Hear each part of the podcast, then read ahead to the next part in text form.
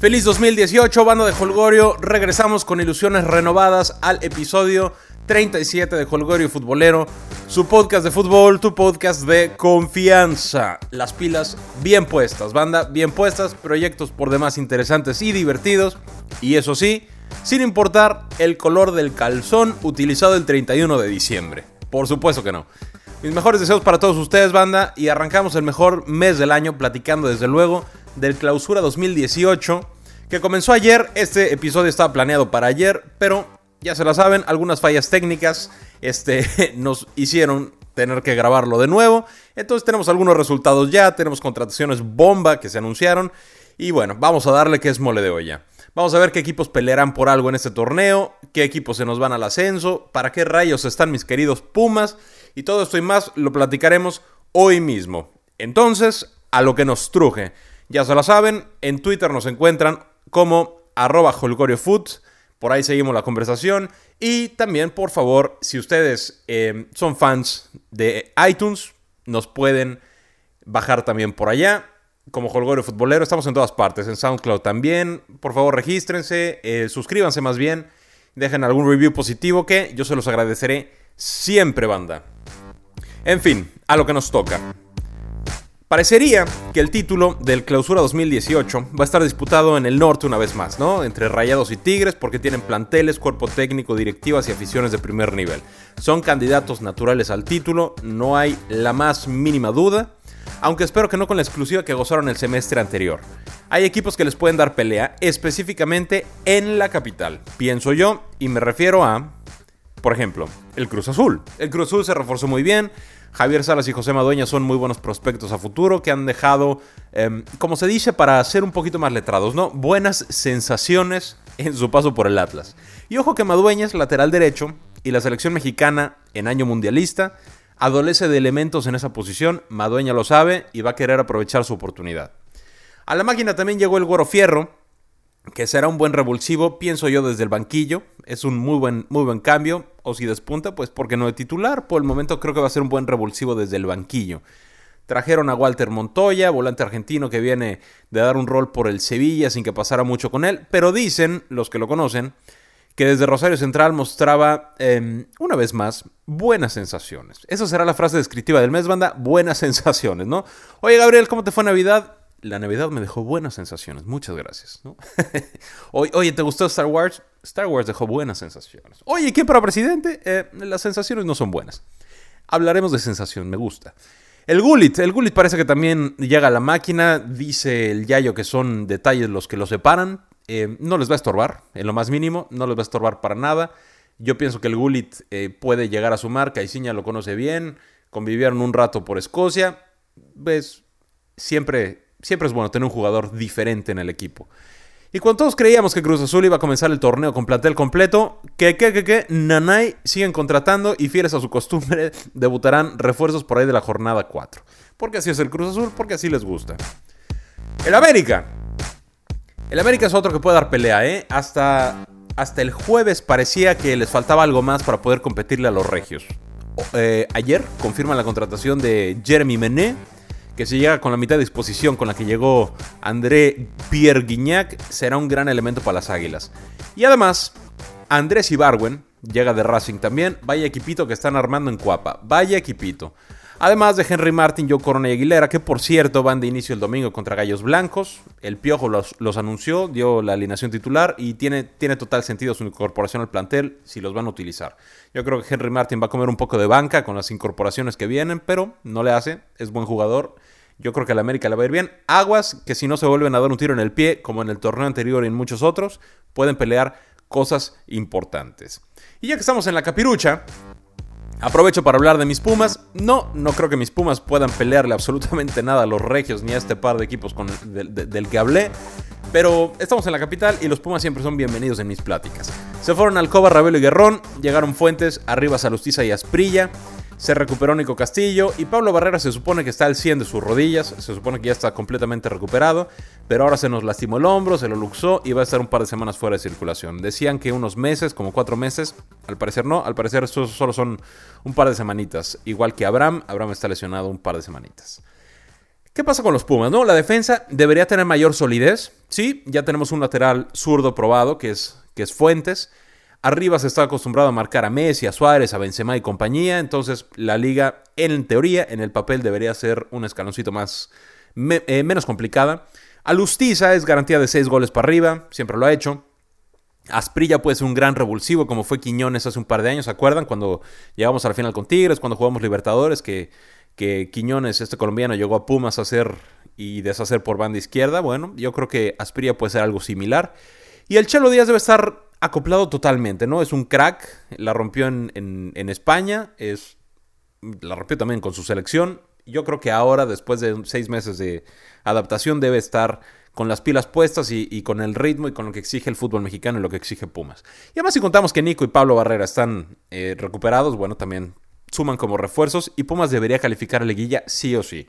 Ahora, como escribí en mi columna de deportivista de esta semana, o de, la, sí, de esta semana que pasó, si jugadores, cuerpo técnico y directiva no son capaces de poner a Pumas a competir entre los mejores 8 del torneo, que por cierto es el 45% de los equipos, entonces no tienen nada que hacer en la institución.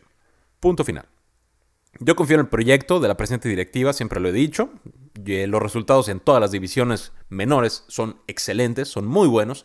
Pero si el primer equipo no camina, entonces nada habrá valido la pena porque de no ser al menos un torneo con 28 puntos o más, el descenso a partir del siguiente verano será un peligro latente y agobiante que obligará a interrumpir procesos y a garantizar la permanencia, por lo tanto se irá a la basura todo lo que han hecho. Em, a sacar puntos, Pumas, a sacar puntos, no de otra, México Pumas Universidad. Y otro equipo, regresando a los que pueden dar batalla, otro equipo que puede dar batalla, aunque pienso yo que un escalón por debajo en cuanto a en cuanto a plantel, sí, pero en cuanto a. Mm, ¿Cómo lo diremos?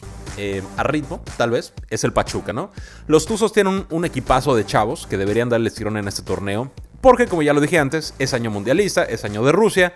Y a menos que quieran esperar otros cuatro añitos y pues librar los caprichos del destino y ahí este, jugarle a ver qué, qué pasa y qué no, este es el momento para Víctor Guzmán, para el de Dos López, para Eric Aguirre, para Eric Gutiérrez, ¿no? Hasta para el Burrito Hernández, ¿por qué no? No, no, estorba jamás. Además llega el Chaco, que siempre será positivo. Eh, el africano que Cuta Mané también. El colombiano Daron Mosquera. Llega eh, Sebastián Palacios de los inferiores de Boca con números buenos a CKC, promediando un gol cada tres juegos en sus últimos 38 partidos con Talleres. Pues se hablan cosas buenas de él. Y bueno, dejaron ir a, a Urreta Vizcaya, a Rayados, pero tienen con quién cubrir esa baja. ¿eh? No es menor, pero yo creo que tienen con quién cubrir. Y empecé por decir que, que, darán batalla un escaloncito por debajo porque no tuvieron pretemporada, porque los refuerzos van llegando, eh, van a arrancar el torneo en frío, aunque después de 4 o 5 jornadas deberán ir a la alza eh, por el resto del torneo, pienso yo. Esos son los equipos que yo pienso, que yo creo que van a estar peleando algo importante. En Twitter, arroba Food, díganme ustedes qué opinan, por ahí nos comunicamos. Ahora, este torneo también decide el descenso, donde para mí hay dos equipos involucrados, realmente. Son más por cuestiones matemáticas, por cuestiones de puntos, pero los que realmente están ahí en, aprieto son dos. Primero está el Veracruz, al fondo de la tabla, con 8 puntos menos que Gallos Blancos, o 9 si contamos que la diferencia de goles es de 23 a favor del Querétaro. Carlos Esquivel, Alan Santos, Memo Vázquez y un portero peruano son refuerzos escualos para pelear 17 jornadas y remontar esos 9 puntos que son muchos, pero no es imposible, ¿no? El portero peruano al parecer va de préstamo a algún otro equipo. Quién sabe, ¿no? El detalle es que Querétaro, a diferencia del Veracruz, sí se reforzó muy bien. Se reforzó con Zamudio, con Novaretti y con Edson Puch. Y esto sumado al equipo que ya traía, me parece que van a ser bastante sólidos, bien dirigidos por Luis Fernando Tena. Luis Fernando Tena a veces le va bien, a veces no le va tan bien, pero pienso yo que, va, va, a sacar las papas del horno sin mayor complicación. Yo veo muy pocas posibilidades de que Veracruz se mantenga en primera división. Muy, muy pocas, poquísimas. Y estas posibilidades eh, se resumen en lo siguiente, ¿no? Primero, en la gran capacidad de Memo Vázquez como director técnico. Nunca ha peleado un, descenso como técnico titular, pero para mí es de los mejores eh, directores que hay en México, hoy por hoy, ¿no? Eh, finales con Pumas, campeón con Pumas, campeón de Copa con Cruz Azul, final con Cruz Azul, que, que no la ganó porque no, no, acabo de entender por qué rayos no ganó esa final con Cruz Azul al América, pero es un gran técnico, ¿no? Y siempre está peleando cosas importantes, algo de magia tendrá y algo de magia les sabrá inyectar. Segundo, segunda posibilidad pequeñita de que, de que para que Veracruz se salve, ¿no? Que Gallos Blancos o que Lobos WAP tengan un torneo desastroso, ¿no? Y más probable que, lo tengan los Gallos. Te explico por qué. Si Lobos WAP hace 16 puntitos, que es muy factible, muy, muy, muy factible, hicieron 23 del torneo pasado, ¿no?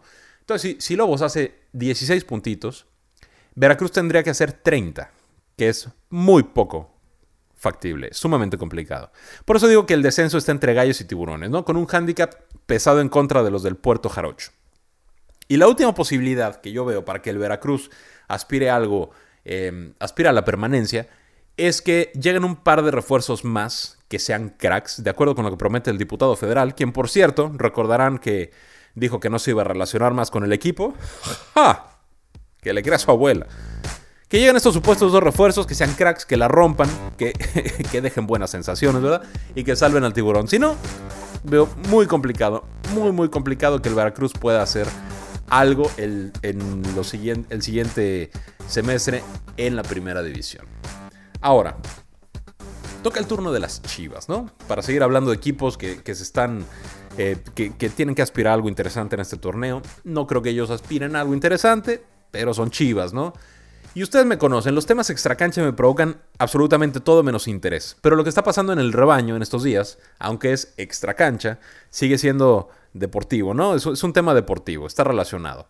La novela de Osvaldo Alanís y su renovación han puesto al gremio futbolero a favor del jugador y en contra de un sistema que reina en el fútbol mexicano desde hace muchísimos años.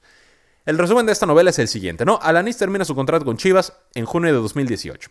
El jugador le pide a Chivas tres años y una lanita extra para extender su contrato. Chivas le dice, mm, mira, tres años no, pero te doy seis meses más y te pago el mismo sueldo. Hasta ahí yo creo que todo va bien, ambos están en su derecho de buscar mejores condiciones para su futuro, no problema. Entonces Chivas sigue la negociación y le dice, Alanis, eh, te ofrezco seis meses, pero que te vayas a Querétaro de préstamo con el mismo sueldo, ¿no? Alanis dice mudanza eh, con toda mi familia, una ciudad distinta por seis meses y luego a ver qué pasa. Eh, por ahí Vergara decía que le pagaban más en Querétaro. Quién sabe, ¿no? Eh, pero Alanis dice, pues no, no vale la pena por seis meses, ¿no? Chivas, muchas gracias por tu oferta, no la voy a tomar. Me quedo con lo que tengo hasta ahorita. Entonces Chivas le dice a Alanis, está bien, no hay bronca, yo te sigo pagando los seis meses que te quedan, pero puedes entrenar con nosotros y no jugarás más. ¡Pum! En el Inter, de lo que es un manjar especulativo para muchos, Higuera, al sentirse asediado por la opinión pública, tuiteó esto, ¿no? Que las decisiones en Chivas no se toman unilateralmente y cierra con mayúsculas que todo lo aprueba el dueño, ¿no? Dando a entender que Jorge Vergara aprobó dicha estrategia sofocante y ventajosa. Bueno, mientras tanto, Matías Almeida, director técnico del rebaño, declaraba un día que él quería a Alanis de vuelta en el equipo sin importar qué, estuviera pasando con su contrato, porque él todavía tenía contrato vigente, ¿no? Pero luego declaraba que en cualquier parte del mundo, cuando no renuevas y te restan seis meses de contrato, pues te congelan para que no juegues más. En fin, puras chambonadas para tratar de salir bien parado de una situación pésimamente manejada por su directiva y creo que Almeida tampoco quedó muy bien con, sobre todo con esa última entrevista que dio, ¿no? En la conferencia de prensa. La cereza del pastel la puso Jorge Vergara eh, hace dos noches, la noche del jueves, al tuitear que en Chivas son gente que cuida a la gente, que sancionará al responsable del pésimo manejo en el tema de Alanis y que apoyarán al jugador para que se cumpla sus sueños. Lagrimita, ¿no? Lagrimita. Y hoy suena, eh, hoy no, ayer sonó fuerte y hoy todavía que Alanis se va comprado al Getafe. Bueno, mi opinión. Mi opinión. Bien Vergara, eh, sí, se equivocó al principio completamente, rectificó al final, tal vez por tanta presión del de la gente y de los jugadores, tal vez por evitar un posible paro en la liga, ¿no? Ya ven que los árbitros pararon la liga el, torneo pasado, bueno, eh, los jugadores no estarían lejos de, hacerlo, dadas las, circunstancias. Pero la cosa es que Vergara rectificó públicamente, eh, lo más cercano a una disculpa con Alaní, seguramente él habló con él o estará en pláticas con él, y Vergara es un tipo que siempre sale eh, bien parado, ¿no? Siempre se sobrepone a problemas, sale bien librado y termina siendo, al final, el balance por lo general es positivo con las decisiones que toma este cuate. Es inteligente y la gente que lo conoce pues habla bien de él, ¿no? También viene Alanis por no sucumbir ante chantajes de, Chivas, ¿no? Quien sea que lo haya mandado, Vergara, Higuera o quien sea, viene Alanis por no sucumbir, por buscar mejoras. Ya estará en el equipo decidir si se, les, si se lo pagan o no se lo pagan, pero con chantajes no. Con chantajes no se vale está una carrera de por medio en año mundialista, que Alanis tiene hartas, muchas posibilidades de, de librar el corte y estar en Rusia. Entonces, bien por aguantar vara, ¿no? No ha de ser sencillo porque está su futuro de por medio. Y hay quien critica a Alanis, ¿no? Hay quien critica al jugador argumentando que le pagan millones por hacer lo que le gusta y que ahora debe aguantarse porque hay gente que le va peor, y no sé cuántas burradas más. Y los que piensan así son parte del problema, ¿no? Si tú piensas así, eres responsable de un mal agobiante de nuestro país. La envidia disfrazada de igualdad sigue siendo envidia. No sea usted mediocre, se puede crecer sin tumbar al que está arriba, sin tumbar al que le está yendo bien. Entendamos, compatriotas, compañeros y paisanos, que el tener lana no está mal. ¿no? El ganar lana, el ganar millones, no está mal. No está mal, no nos confundamos. Aunque en nuestro bello país la idiosincrasia indique que hay que tirarle al que le va bien o que el que le, el que le está yendo bien, que está haciendo algo tranza, pues no, no es cierto, ¿no? Muchos no. En fin, aplausos para George, aplausos para Lanis y ojalá que otros jugadores que están en una situación similar encuentren el respaldo que quedó demostrado en este caso con Chivas, ¿no? Nota al pie, como ya lo he comentado antes, me late que José Luis Higuera tiene los días contados en Chivas. Me late que por ahí se viene algún anuncio. Ahora, después de toda la novela, que parece llegar a buen puerto, ¿no? Con este desenlace maravilloso europeo para Alanis, Chivas deberá concentrarse en hacer un buen torneo porque el crédito se le termina. No tienen contrataciones mediáticas ni de peso, que no significa que no sirvan, ¿no? Cisneros y Sandoval son grandes prospectos que pueden encontrar su mejor nivel en Chivas. Y no es detalle menor, ¿no? Para cerrar con el rebaño, cuando Matías Almeida en conferencia de prensa dice somos un equipo con puros chavos, pero eso no es pretexto, adivina qué, mi querido Matías Almeida, suena precisamente a pretexto. En fin, Twitter, arroba Food, ahí nos encontramos. Ahora, banda, algunos equipos han hecho contrataciones interesantes, ¿no? Como Santos, como Toluca. Lo de Toluca es simpático porque parece que se prepararon para SmackDown, ¿no? Que se prepararon para la pachanga y para los trompazos. Em, si, se ponen a jugar, van a ser un equipazo. No, no hay duda si Cristante tiene la capacidad, que creo que sí la tiene, y el don de gente de explicarles por dónde va y que los jugadores entiendan, sobre todo los, los talentos del equipo. Saludos Ángel Reina, entre otros. Yo creo que Toluca va a ser de los protagonistas, ¿no? El León se, se, reforzó, Cholo se reforzaron bien. Otros parece que se quedaron un poquito cortos, ¿no? Como el Atlas, como Necaxa, como Puebla, aunque Puebla eh, parecería que se quedó corto, pero le pegó a León, a León, salud Gabriel, le pegó a los Tigres, campeón, les abolló la corona ayer, eh, dieron buen juego, Acuña vacunó a sus, a, sus jefes, ¿no? Le fue bien, le fue bien al Puebla. Eh, les digo que el Puebla no va a estar en problemas de descenso, que es cosa de dos. Morelia también, como que le faltó algo, ¿no? Vamos a ver, vamos a ver para qué están estos, equipos en el torneo. Y las ilusiones se renuevan como cada temporada que inicia. Yo deseo que mis Pumas dejen de hacer el ridículo y logren sacudirse dos torneos para el olvido. Deseo que Tigres y Rayados sigan mostrando su poderío porque le hace bien a la liga, pero también que encuentren mayor resistencia y competencia.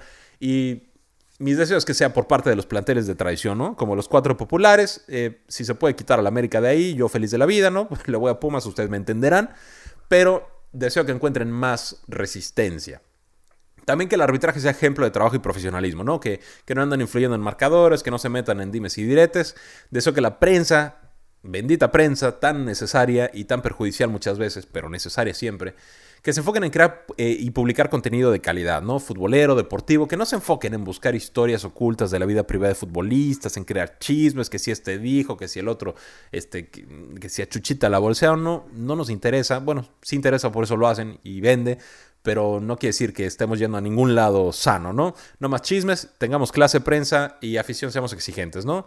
Eh, ya que estamos hablando de la afición, deseo que, que entendamos que el fútbol es lo más importante de las cosas menos importantes eh, que se lleve y que se aguante con quien se lo permita, ¿no? Y, que se respete a quien no le entre al juego, ¿no? Paz y alegría en los estadios, sepamos ganar y perder por igual.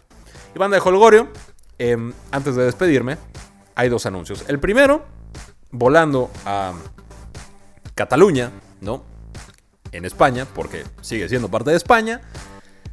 ¿Qué creen? Que amanecimos hoy con la noticia de que Philip Coutinho es culé. Ya lo sabíamos, ya sabíamos que estaba en plática, ya sabíamos que era una posibilidad latente, pero se ha hecho oficial. Aguas con mi Barça, que está hecho un trabuco monumental. Tienen 27 mil puntos de ventaja en la liga, en Champions van a todo dar. La Copa del Rey, eh, un empatito contra el Celta, no pasa nada. En la vuelta solucionamos el, el asunto. Y Felipe Coutinho es culé durante cinco temporadas. Qué cosa tan hermosa. De aquí no nos baja nadie. Nuestra nube va volando alto.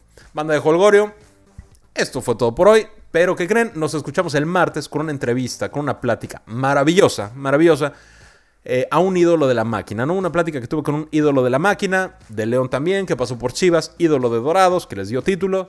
Lupillo Castañeda y yo platicamos largo y tendido de muchos temas interesantes. Y Lupillo es un tipo que habla lo que piensa, que va de frente, es un tipo honesto, es un tipo que no le tiembla la manita para señalar y para decir, pero además, además va de frente. Eso me encanta en la gente, ¿no? Imperdible la charla que tuvimos, hablamos del Cruz Azul, banda Cruz Azulina, les va a gustar lo que, lo que platicamos. Lupillo Castañeda y su seguro servidor. El martes por estos rumbos se las comparto y vamos a platicar también de su libro, ¿eh? Su libro es una delicia, no tiene desperdicio, es motivación, es diversión, es risas, es llanto, es de todo un poco con Lupillo. Entonces, el martes lo tenemos por acá. Vamos a regalar un libro. Esténse atentos en redes sociales a partir del martes. Por ahí les diré la dinámica.